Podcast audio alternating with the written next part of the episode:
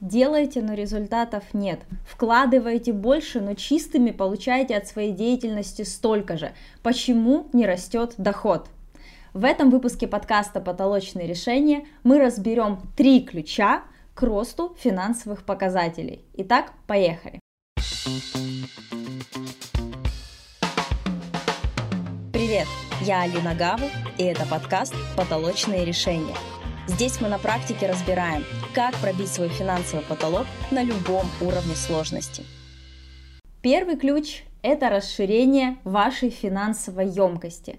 Что такое финансовая емкость? Если простыми словами, это то количество денег, которое ваше сознание способно в себя вместить так, чтобы при этом вы себя чувствовали хорошо, чтобы у вас не трусились коленки, что вы эти деньги потеряете, чтобы у вас было понимание, как этими деньгами распоряжаться, чтобы вы не спустили их в первые же 2-3 дня, это и есть то количество денег, которые вы способны в себя вместить психологически, определяет вашу финансовую емкость.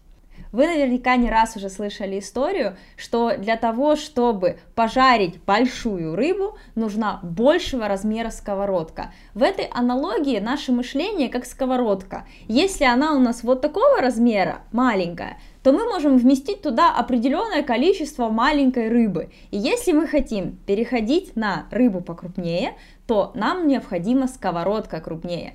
И увеличение размера сковородки в этой аналогии прямо пропорционально увеличению масштаба вашей мысли, вашего мышления. Для того, чтобы увеличить свою финансовую емкость, просто необходимо выходить из зоны своего комфорта. Это можно сделать, работая с бизнес-психологом, приучая свой мозг с помощью прикладных упражнений, инструментов к большим цифрам, к большим масштабам. Вы можете выйти на новое окружение, которое с собой, своим личным примером продемонстрирует вам вот этот масштаб, и, соответственно, ваша финансовая емкость будет стремиться, тянуться расширяться. Вы можете расширить свою финансовую емкость за счет своего личного опыта, когда вы сталкиваясь с определенными ситуациями, совершая покупки на пике своих финансовых возможностей, расширяете таким образом свое понимание цифр, какими они могут быть. Второй ключ заключается перепрошивке негативных программ которыми мы с вами в течение жизни прошиваемся просто регулярно, постоянно, буквально с первых дней. Это те социальные установки, которые нам навязываются, которые вдалбливаются нам в головы, которые мы слышим просто везде. И со временем они настолько прорастают, что как будто бы начинают становиться нашими собственными мыслями. И вот эти вот ограничивающие установки, ложные установки, убеждения, которые на самом деле не наши и были нам навязаны извне, они во многом тормозят финансовый рост, не дают возможность пробить свой финансовый потолок, потому что именно мышление в этой ситуации становится вот тем самым узким горлышком, которое не дает возможность сделать результат, избавляться от старых установок, формировать новые, развивающие, продвигающие вперед убеждения. Это необходимое условие для того, чтобы вы росли как личности, для того, чтобы вы росли в деньгах и для того, чтобы в жизни вы имели те результаты, к которым вы стремитесь. Третий ключ – это усиление своих сильных сторон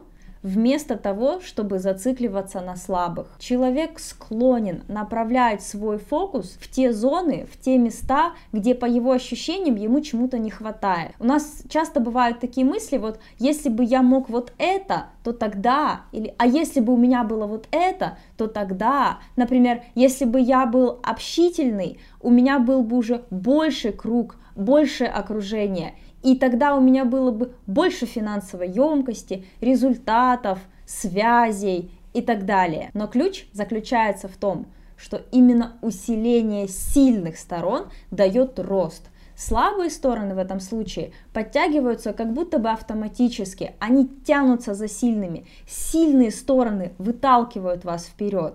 И именно сильные стороны продвигают вас тем целям, амбициям, тем желаниям, которые вы перед собой видите, ставите, хотите видеть. Как усилить свои сильные стороны? Буквально на днях по этому поводу мне задали очень простой и логичный вопрос, который возникает у каждого грамотного человека, когда он слышит «усиливай свои сильные стороны». Что это за вопрос? А как это делать? Итак, как усилить свои сильные стороны?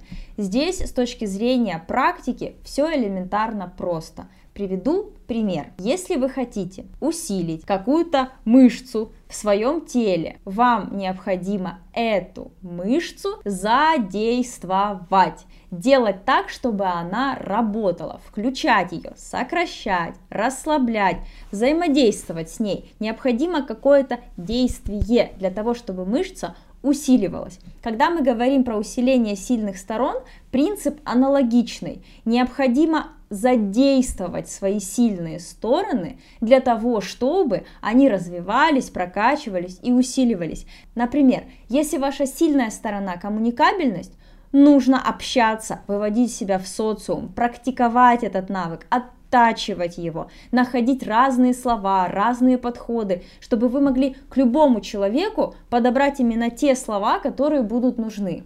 Если ваша сильная сторона – системность, то необходимо эту сильную сторону свою прокачивать и практиковать, составлять план на день, отмечать флажочки, как вы ему следуете, вести четкий учет доходов, расходов, ставить цели, строить декомпозицию и так далее. Если ваша сильная сторона креатив, творчество, усиливайте эту сильную сторону. Не загоняйте себя в систему, создавайте те схемы построения планов, которые не являются универсальными, которые не являются общепринятыми.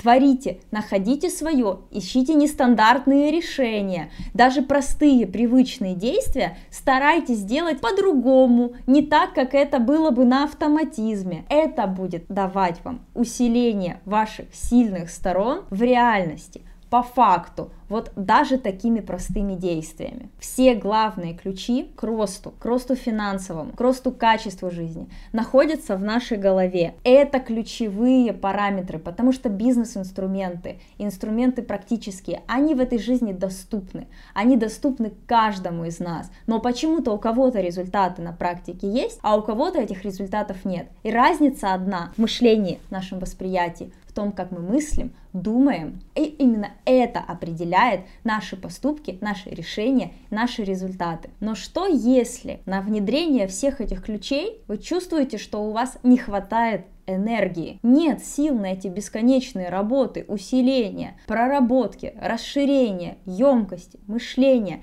Нет сил нет энергии. Это очень распространенная ситуация, особенно сейчас, когда вовне слишком много неопределенности.